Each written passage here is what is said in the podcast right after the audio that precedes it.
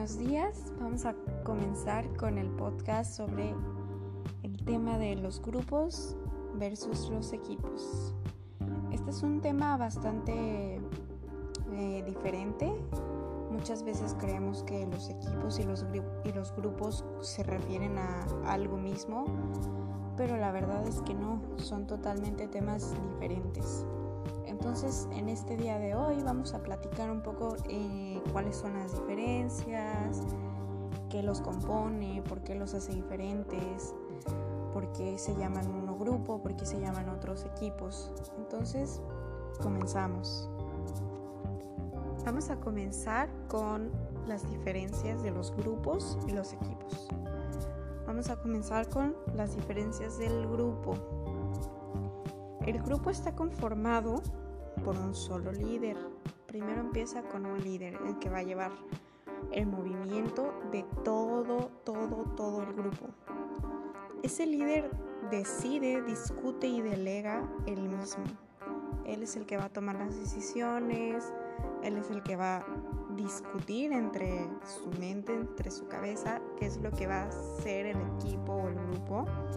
Él mismo planea las ideas, él da las opiniones y él se las hace saber al demás grupo. La finalidad del grupo es la misma que la misión de la organización. O sea, quiere decir que el grupo va a tener la organización del líder, nada más. El líder va a organizar y va a llevar a cabo la organización. Él solo va a dirigir y pedir que hagan lo que se indica. Eh, el grupo tiene como, como una cualidad o una diferencia en que el líder es nada más responsable individualmente. Él solamente va a ser responsable de llevar a cabo todo el movimiento del grupo. Esto quiere decir que él individualmente va a pensar lo que se va a hacer. El producto del trabajo es individual también el producto siempre va a ser gracias al líder. Si alguien felicita, esa felicitación va a ser al líder.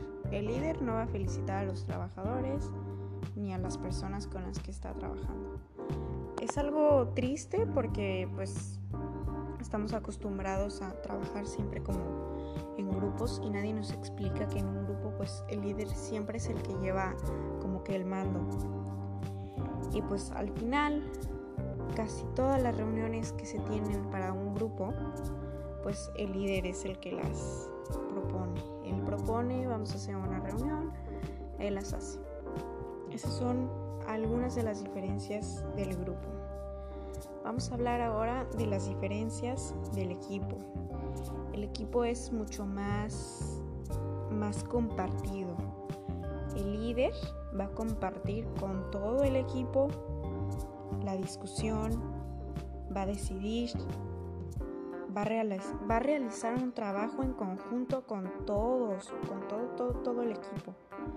Ellos se encargan de que la finalidad del equipo la decide el mismo equipo.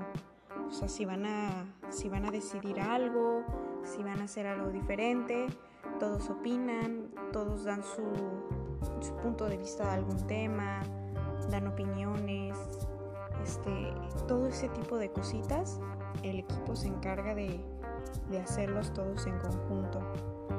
La finalidad del equipo la decide el mismo equipo, como ya supimos, ¿no? Todos van a, a opinar.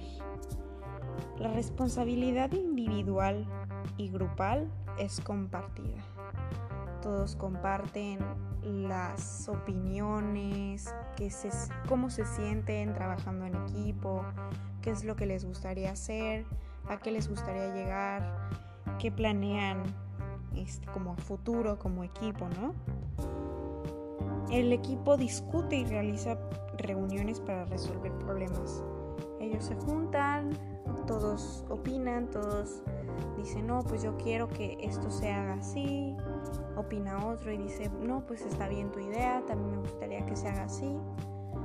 Esto permite que pues la, la química entre todos sea un poquito más agradable, donde también puedas expresarte, donde puedas opinar eso ayuda muchísimo porque pues muchas veces estamos acostumbrados a que trabajamos en algún lugar y el líder es el que dice, tú vas a hacer esto y no me importa lo que tú digas, esto es lo que se va a hacer. Y muchas veces nos gusta como personas, porque somos personas, que nos gusta que nos escuchen, nos gusta que pues nos, nos hagan sentir escuchados. Eso es muy importante que tú te sientas escuchado, donde tú puedas dar tus opiniones, donde tú puedas abrirte, opinar y que esas opiniones pues se hagan saber, ¿no? Puedas tú como complementar más al equipo. Y ahora vamos a hablar de las 5 Cs. Bueno, como ya les había dicho, vamos a hablar de las 5 Cs. ¿Qué son las 5 Cs? ¿De qué se componen? ¿Para qué son?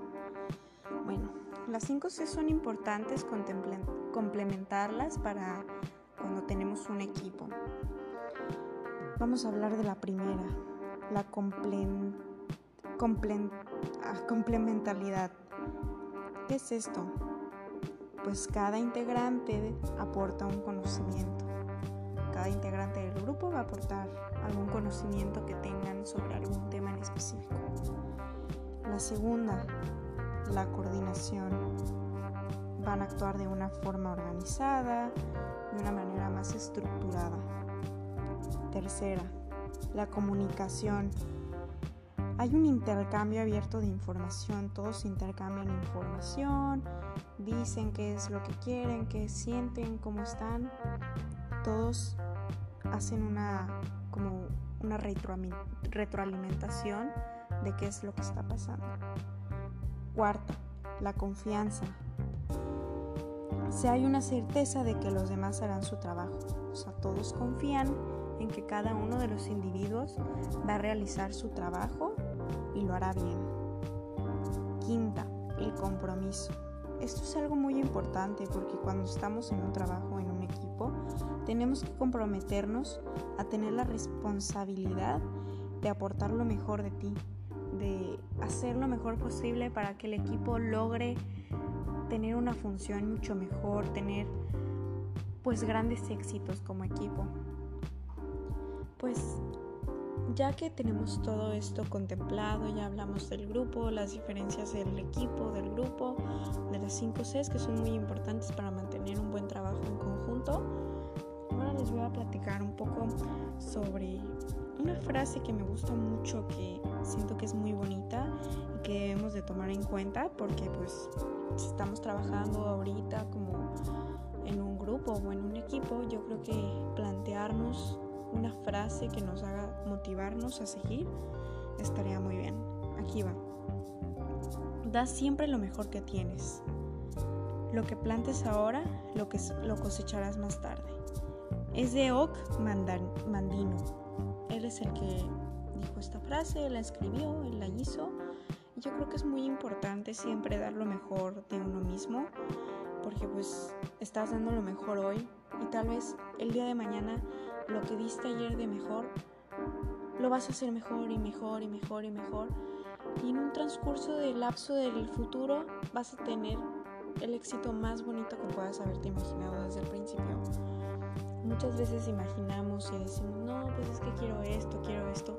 Y no nos damos cuenta de que lo que estamos haciendo ahorita va a cosechar un futuro muy bonito para nosotros y que es importante darnos cuenta y agradecer lo que estamos haciendo ahora pues es lo mejor que nosotros podemos dar. Y eso es importante siempre recordar. Recordar que estamos en el ahora, que estamos ahorita, que estamos dando lo mejor de nosotros. También es importante pensar a futuro, pero siempre con los pies en el ahora. Y bueno, esto ha sido todo por parte mía haciendo este podcast sobre el equipo y el grupo.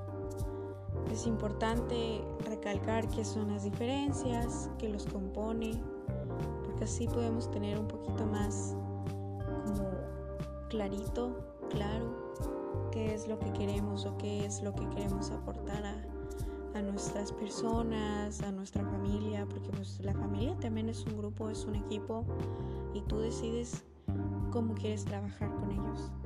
Entonces es importante plantearnos qué es lo que queremos, si trabajar en grupo o en equipo.